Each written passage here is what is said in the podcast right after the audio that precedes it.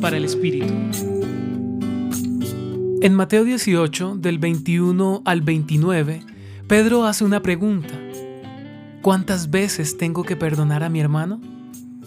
Y Jesús le responde, no solo hasta siete veces, sino hasta setenta veces siete.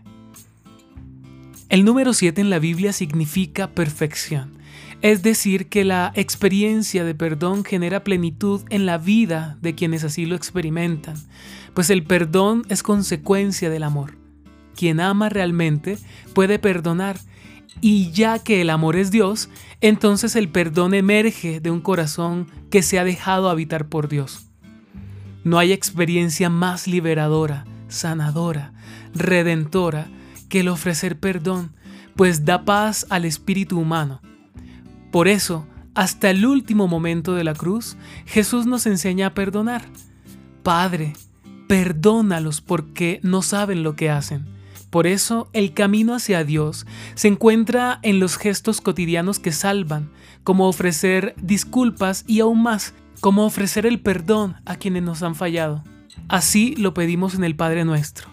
Perdónanos, como también nosotros perdonamos a los que nos ofenden. De este modo, Dios que es amor nunca nos guarda rencor.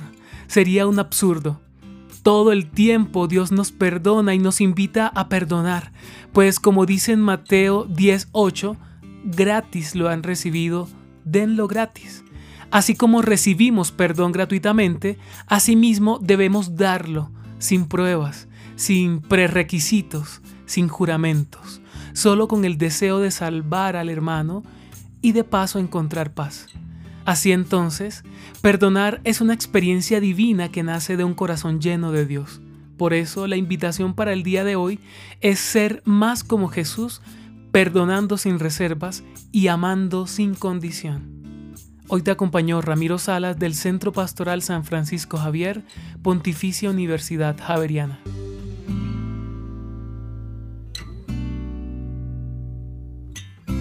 Escucha los bálsamos cada día entrando a la página web del Centro Pastoral y a javerianestereo.com.